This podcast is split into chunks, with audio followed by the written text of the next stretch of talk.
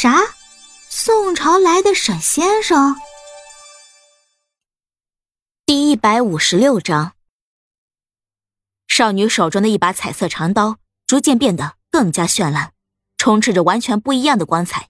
晶莹剔透的冰蓝色作为核心当中的核心，而覆盖在它上面的，则是一道漆黑色的光芒和一道赤红色相互交叠。罗英认出了这是什么？少女当年所学得的绝技之一。还是罗印帮他找出来的书籍，时过境迁啊，现在都需要他来保护他们了。少女并不知道罗印心里正在回想当年的光景，只是毫不犹豫的想要将正前方的所有尸鬼给杀死，向正前方劈砍过去。给我死！啊，漂亮姐姐好厉害！远处的小胖墩连忙挥手鼓起掌来。罗印，你不要愣着。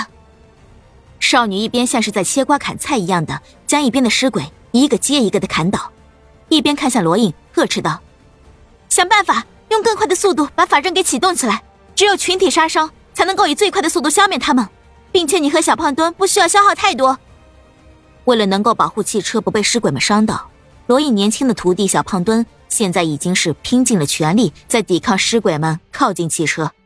少女当然有能力。单枪匹马的杀完这里所有的尸鬼，并且让他们的灵魂永生永世都没有再一次重生的机会。可是要消耗的时间太长了，现在沈雪峰急需他们的支援。要是不动用群体攻击来对付这些尸鬼的话，他们就是真的着了调动这些尸鬼在这里防御他们的那些人的道了，愚蠢至极。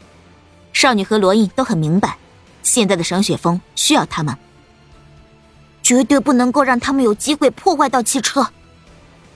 小胖墩心里暗暗想到：“这是师傅和漂亮姐姐交代下来的任务，一定要去把它给完成。”小胖墩在心里不断的狂吼着：“师傅交代的任务怎么能够不完成？”有着这么一份强大战斗意志的存在，作为在以前几乎完全没有经历过战斗的小胖墩，现在他的面色逐渐变得泛黄，因为他体内原本因为修炼比较晚而好不容易才开始凝聚的灵力正在消散。小胖墩儿，罗印看到自己的徒弟状态正在变得越来越差，暴怒的吼了一声：“啊，罗印，你在干什么？”少女刚刚挥起彩虹长刀，三色融合在了一起的光芒将一边的两个尸鬼的头颅同时给切了开来。看到灵力正在不断往头部凝聚的罗印，一声惊呼道：“不要管我，我死不了！现在时间最重要。”罗印猛地将凝聚完成的灵力。像是扔一坨屎一样砸向了面前的尸鬼群。糟了，撤！老兽看到罗印的举动，惊愕的开口说道：“这个疯子，我日他奶奶的！他竟然要用这种消耗极大的方式来灭掉尸鬼群！”看穿了罗印想法的老兽，身形立刻向后疾驰而去，以免会被误伤到。啊！蹲下！在剧烈绚烂的爆炸之前，少女飞到了小胖墩的身形之前。将他的身体给强行压了下来，成功的避免了小胖墩被误伤到。尸鬼群的身体被绚烂能量命中的那一刻，几乎是以集体爆炸的形式四处飞溅，一股恶臭的味道随即四散开来。小胖墩用手捂上了鼻子，一下都不想闻到这种味道。罗伊，你没事吧？少女冲向了倒在一边，用树干的残余部分支撑着自己。十分虚弱的罗印大声说道：“小胖墩因为自己本身的灵力消耗太大，也有一点说不出话，眼神也是十分担忧的看向师傅。上车，准备走。我没事，你等一等，输送一点灵力给我就可以了。他们被我骗了，也包括你。”罗印贼眉鼠眼的一笑，抬起头看向他，说道。你你什么意思？少女不解的看向他，突然间明白了罗印这么做是什么意思。啊，你动用的并非是会损耗生命的那种秘术，对吧？他大概猜到这一次尸鬼群突然之间的集体复苏，应该是有人正在附近进行操控。罗印发动这一项技能的目的，实际上就在于要让那个正在附近操控的人被吓退。是啊，你个笨蛋！罗印让一边的小胖墩把自己给扶了起来，对少女吐槽道：“这么多年不见了，怎么就越来越笨了？实力确实是强了不少，脑子却是越来越笨了。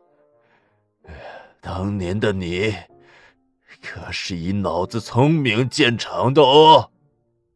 你行，看在你现在这么虚弱的份上，我懒得理你。”少女恼怒又无奈的说道，随即和小胖墩合力将罗印推上了副驾驶座，然后让小胖墩坐上后排。自己坐在了主驾驶座上，将汽车发动。汽车开始发动，少女迅速绕向了刚刚的位置，向城市的方向疾驰而去。同时，这一次，少女为了不再遇到刚刚的那种袭击，将汽车的速度直接拉到了二百三十码，同时还把自己的彩虹长刀随时准备就绪，只要一有尸鬼出现，就立刻将他们给切成两半。你也太狠了一点啊！看到少女的举动。罗印无奈的苦笑着说道：“快给我输入一点灵力。”行。少女抽出一只手，将手搭在了罗印的肩膀上，一股温暖的灵力开始涌入罗印的肩膀上，让他舒适的呼出了一口气。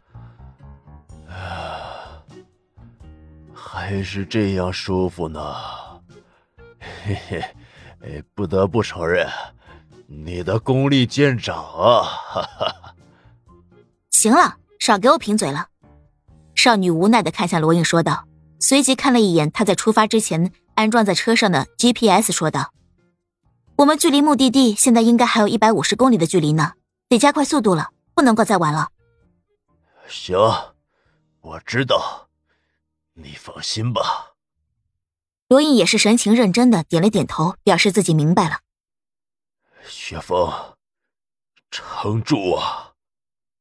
凌晨，沈氏企业总部，沈雪峰独自一个人负手而立，站在六楼的窗边，从上而下看向下方的风景，无奈的叹了一口气。他完全没有想到，整件事最终会演变成现在的局面。姚志竟然能够一个人硬扛到了这个地步。沈公子，喝点东西吧，你刚刚花了这么长时间，也一定累了。正当沈雪峰独自一个人心烦意乱的时候。程宇峰拿着一瓶果汁饮料从后面走了上来，递到了他的手里。本集播讲完了，喜欢就订阅分享哦。